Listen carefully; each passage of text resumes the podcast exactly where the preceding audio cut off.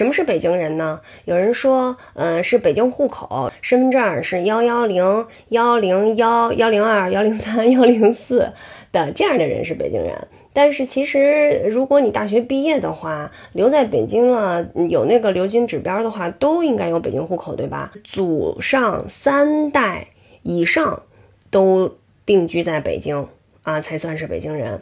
那你说这个爸爸妈妈在北京工作，然后就留在北京了，他们的孩子算不算北京人呢？爸爸妈妈有一方是北京人，呃，他们的孩子算不算北京人呢？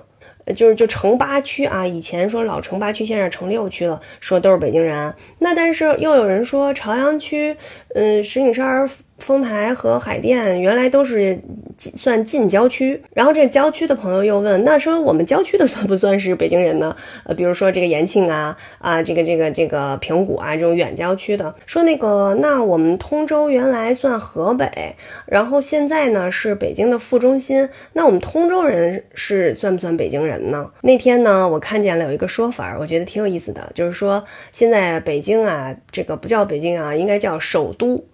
哎，我觉得挺好。如果改成叫首都人，是不是更好一点？就不会搞得那么复杂了。